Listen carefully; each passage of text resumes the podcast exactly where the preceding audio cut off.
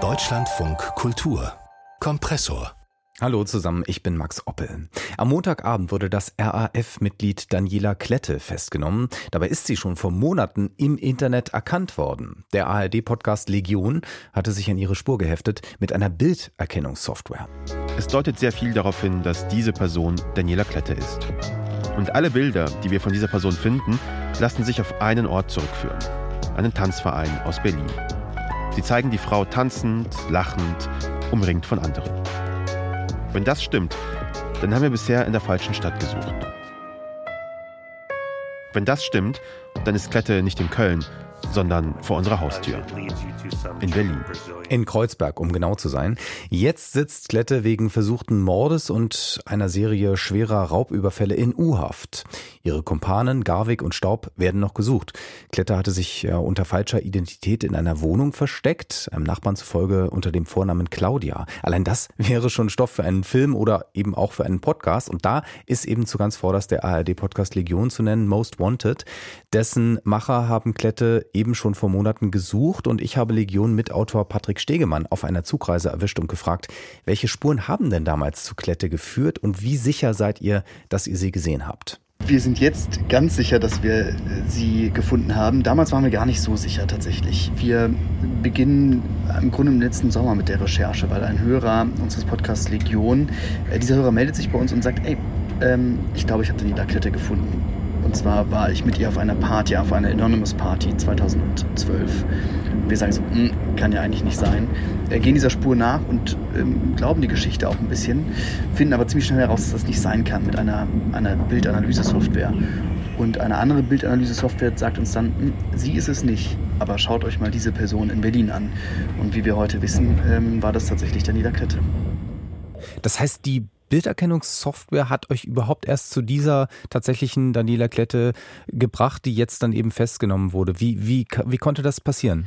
Es gibt ja Bilder von Daniela Klette, die sind schon alle relativ alt und ähm, diese Software funktioniert so, dass sie dieses Bild mit allen Bildern tatsächlich im Internet, also mit allen Bildern im Internet, vergleicht und Gemeinsamkeiten findet und dann eine Wahrscheinlichkeit herausgibt, mit welcher Wahrscheinlichkeit diese Person auf den Bildern, die abgebildeten, die gleiche Person sind. Und diese Bilder haben wir gefunden auf einer Seite eines ja mittlerweile auch bekannten Capoeira-Vereins in Berlin und haben dann über verschiedene Videos, die dieser Verein auch veröffentlicht hat, über die Facebook-Seite, über Likes, die verschiedene Bilder hatten, so sind wir dann letztlich auf das Profil einer Person gestoßen, von der wir heute wissen, dass es Daniela Klette ist. Das ist ja ein verhältnismäßig einfaches Suchen. Also das ist ja fast schon peinlich für die Behörden, dass die das nicht da offenbar gemacht haben. Wie kann es denn sein, dass die Ermittler nicht so nah dran waren wie ihr? Das haben wir uns auch gefragt, fragen wir uns auch in unserem Podcast Legion. Es ist so, dass die Behörden selber sagen, dass sie diese Software nicht einsetzen. Sie dürfen sie auch nicht einsetzen. Wir im Übrigen auch nicht in der Art und Weise, wie wir sie verwendet haben. Das ist gegen die allgemeinen Geschäftsbedingungen. Die ermittelnden Behörden würden aber tatsächlich äh, gegen geltendes Gesetz verstoßen, wenn sie die Software benutzen würden. Die Behörden haben uns gesagt, sie haben eine eigene Software. Jetzt kann man, glaube ich, die Fantasie spielen lassen, wie gut diese Software tatsächlich ist. Also das mutet ein bisschen absurd an, aber klar, wir steigen natürlich jetzt nicht in die juristischen Feinheiten ein. Äh, außerdem habe ich erfahren, dass die Festnahme ja letztlich durch Tipps nach der TV-Sendung XY ungelöst dann möglich wurde. Also es gab offensichtlich mehrere Aufnahmen von Daniela Klette, die irgendwo kursierten. Also wie, wie würdest du sagen, ist sie einfach unvorsichtig geworden? Denn die muss doch gewusst haben, auch nach Jahrzehnten im Untergrund, dass das riskant ist, sich so öffentlich zu zeigen.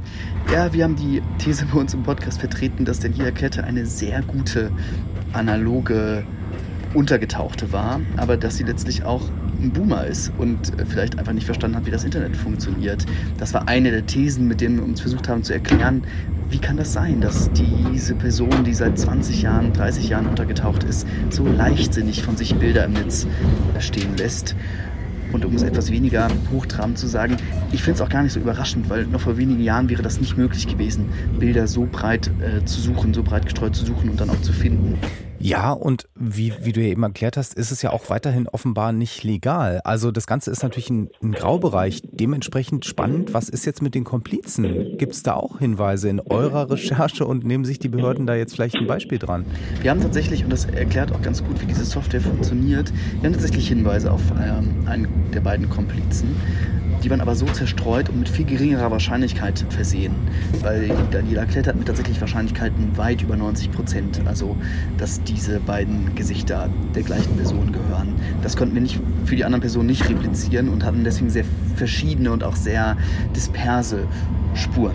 Ja, und für wie wahrscheinlich hältst du es, dass man auf diesem Wege jetzt ähm, ja dann doch einen Erfolg auch da landen kann?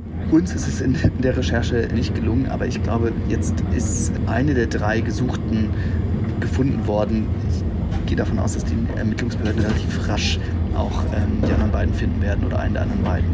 Vielleicht noch, was ist das für ein Gefühl, also so nah dran gewesen zu sein und jetzt ist diese Frau eben tatsächlich die Gesuchte und die Festgenommene und das Ganze wandelt sich von einem, sagen wir mal, ja, fiktiven Auftrag zu einer ganz realen Krimi-Geschichte, die dann auch in der realen Welt ähm, sich verändert? Ja, tatsächlich ein ziemlich gemischtes Gefühl. Also zum einen sind wir natürlich als Journalisten irgendwie erstmal stolz, dass unsere Recherchen sich als richtig erwiesen, weil wir waren ja gar nicht so sicher. Wir waren ja selber auch so, hm, kann das sein, dass wir das herausfinden und die Behörden nicht? Und kann das sein, dass sie wirklich so naiv ist, ähm, diese Bilder im Netz zu haben? Wir konnten ja im Dezember, als wir diese zwei Sonderfolgen veröffentlicht haben, wussten wir nicht mit Bestimmter, dass Daniela Klette ist. Insofern fühlen wir uns jetzt ähm, angenehm bestätigt.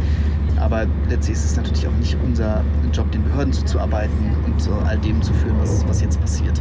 Das sind so ein bisschen die vielleicht gemischten Gefühle. Sagt Patrick Stegemann, Mitautor beim ARD-Podcast Legion Most Wanted. Und Patrick war im Zug unterwegs, deshalb die nur mäßige Tonqualität.